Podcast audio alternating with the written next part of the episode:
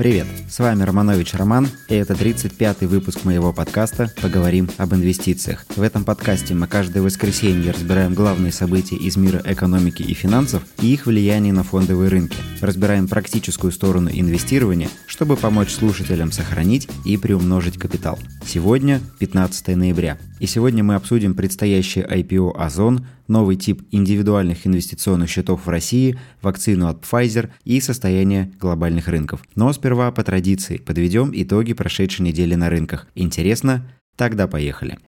Итоги недели. Итак, за прошедшую неделю индекс московской биржи прибавил 4,48%. Доллар прибавил 0,3% и вырос до 77 рублей 40 копеек. Американский индекс S&P 500 упал на 1,34%, нефть прибавила 7,59%, а золото упало на 3,53%.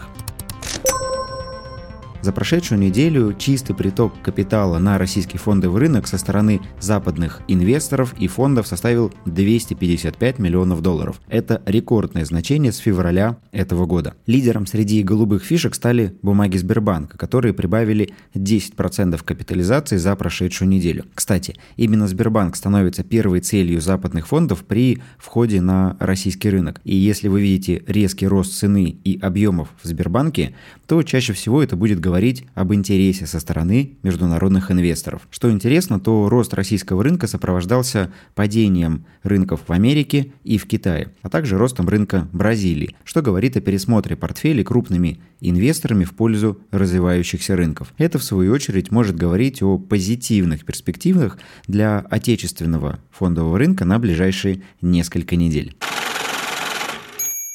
Озон подал документы для участия в IPO и размещения своих акций в Америке. Организаторами размещения выступают Сбер CIB, ВТБ Капитал, а также крупнейшие мировые инвестиционные банки, такие как Morgan Stanley, Goldman Sachs, UBS и Citigroup. Согласно оценкам организаторов, Озон может быть оценен в сумму от 4 до 12 миллиардов долларов, а в ходе размещения компания может привлечь до 750 миллионов долларов. Интересно, что более высокую оценку бизнесу дают именно американские банки.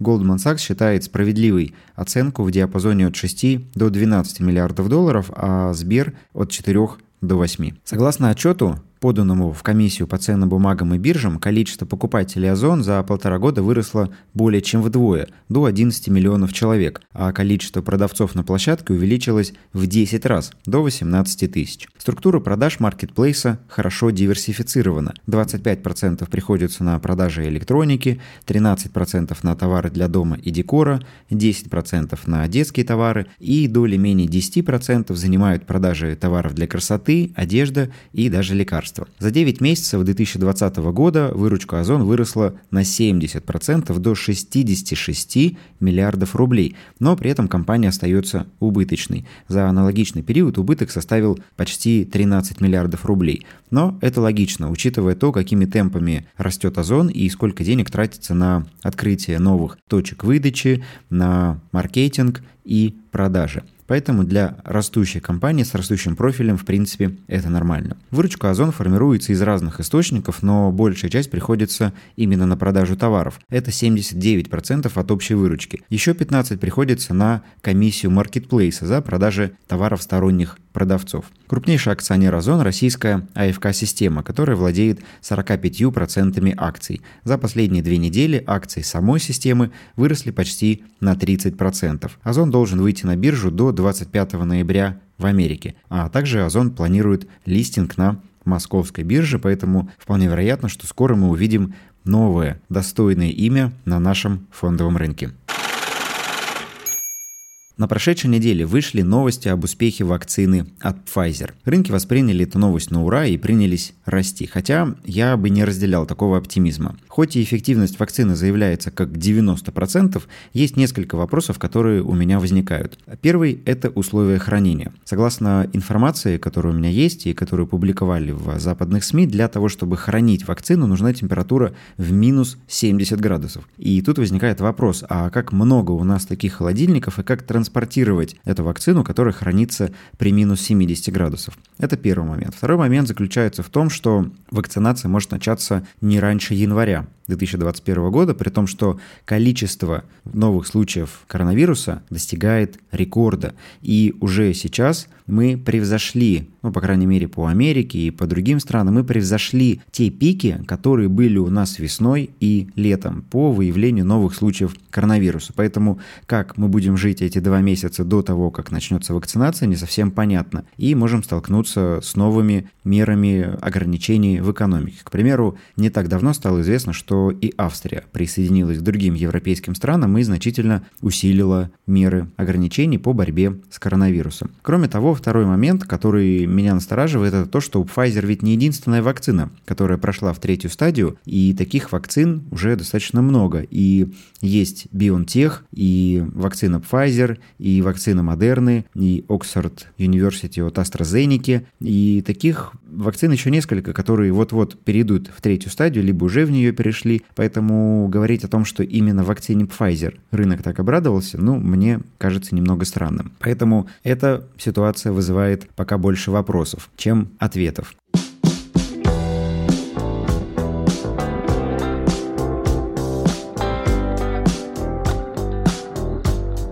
Теперь поговорим о положении глобальных рынков и в первую очередь об американском рынке. 62% а, инвесторов и пользователей сайта Инвестопедия, это один из крупнейших сайтов, которые посещают а, частные инвесторы в Америке, заявили о том, что ждут продолжения роста в ближайшие три месяца на американском фондовом рынке. Это тот индикатор, который, на мой взгляд, должен нас насторожить. Так много людей ждут продолжения роста, но при этом американский бизнес испытывает существенные проблемы. Согласно опросу, который проводится каждый месяц, начиная с апреля, э, в американском малом бизнесе положение американского малого бизнеса ухудшаются. Там спрашивают американских предпринимателей, считаете ли вы, что ваш бизнес способен пережить пандемию успешно. И если в апреле 28% предпринимателей отвечали, что я не знаю, то есть не были уверены в способности своего бизнеса пережить кризис, то по опросам ноября уже 34% опрошенных предпринимателей не уверены в перспективе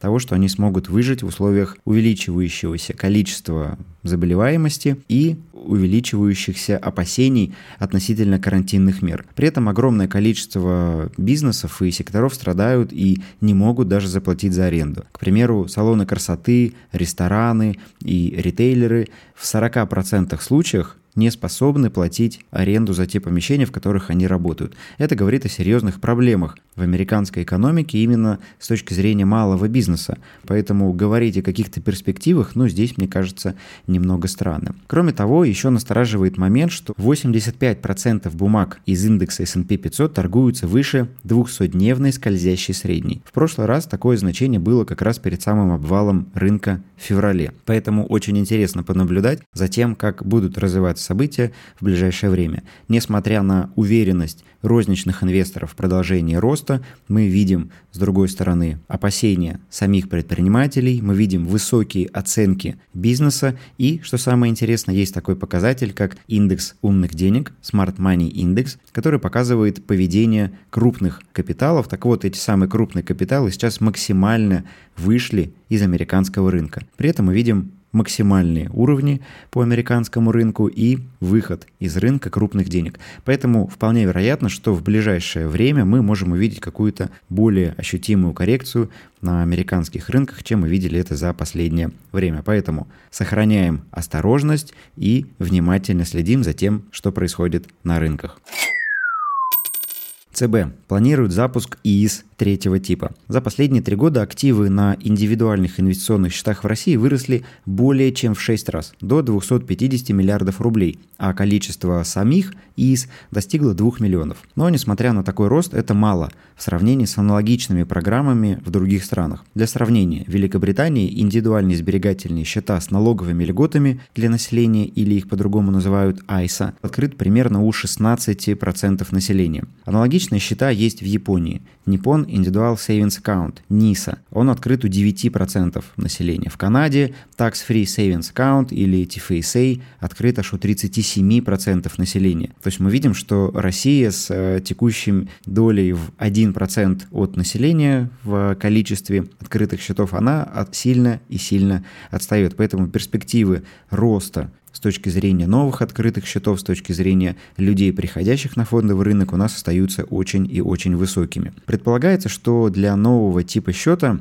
будет установлен минимальный срок инвестиций в 10 лет, а средства ИИС можно будет использовать для получения ренты на пенсии, для покупки недвижимости или взноса в программы накопительного страхования жизни. При этом гражданам будет доступно иметь ИИС и нового типа, и старого типа. То есть если сейчас у нас действуют два типа счетов, это тип А с вычетом на взнос и тип Б с освобождением от налогов, то третий тип можно будет иметь одновременно с первым и вторым. Вносить деньги на новый тип счета можно будет без ограничений, но вот вычет можно будет получить только максимум со 120 тысяч рублей в год. И этот вычет можно будет получать дополнительно к тому вычету, который вы можете получать по первому типу ИИСа. Таким образом, а, сумма для вычета с текущих 400 тысяч вырастет до 520 тысяч рублей в год. Поэтому интересно наблюдать за тем, как этот ИИС будет э, вводиться. Пока не совсем понятно, когда он заработает, но программа активно разрабатывается, и я думаю, что уже в следующем году мы увидим новый тип ИИС и сможем его открывать и использовать те льготы, которые предоставляются новыми типами счетов. В любом случае это интересно и это подталкивает нас с вами для того, чтобы приходить на фондовый рынок, открывать новые счета и самостоятельно заботиться о своей пенсии. Та практика, которая работает в развитых странах, она доказала эффективность этих программ. А с другой стороны, здесь складывается впечатление, что правительство так активно запускает эти программы для того, чтобы снять с себя часть обязательств по пенсионному обеспечению. Такой риск есть. И со временем мы можем столкнуться с тем, что мы придем к такой модели формирования пенсии, когда наша с вами пенсия будет зависеть исключительно от нас, и надеяться на государство у нас совершенно не будет никакой возможности. Поэтому чем раньше мы с вами начнем инвестировать, тем больших успехов, тем больших результатов мы сможем добиться к моменту выхода на пенсию. Поэтому задумайтесь об этом сейчас. Чем раньше вы начнете, тем больших успехов вы добьетесь. Напомню, что у подкаста есть Patreon. Это место, где вы можете получать закрытый эксклюзивный контент в виде инвестиционных планерок, которые проходят каждую неделю, и в виде инвестиционных обзоров по акциям компаний, которые торгуются на московской и Санкт-Петербургской бирже. Все подробности о подключении к Patreon вы можете найти в описании к этому выпуску. Кстати, про описание. Меня часто спрашивают, где найти описание. я понимаю, что это слушатели, приходящие с Яндекса. К сожалению, на Яндексе нет возможности возможности вставить описание к подкастам, поэтому если вы слушаете этот выпуск на Яндексе, то рекомендую вам найти мой подкаст, он называется «Поговорим об инвестициях», на Apple подкастах или на Google подкастах. Там есть описание с работающими ссылками. Все материалы, которые мы с вами сегодня разбирали, это и отчет Озон, который был подан в комиссию по ценным бумагам и биржам, это доклад Банка России о введении нового типа ИИС и другие интересные материалы и ссылки на мои соцсети вы найдете как раз в описании к выпуску на Google подкастах или в Apple подкастах. Поговорим об инвестициях с Романом Романовичем. Благодарю вас за прослушивание выпуска. Желаю вам удачных инвестиций и до встречи через неделю. Пока.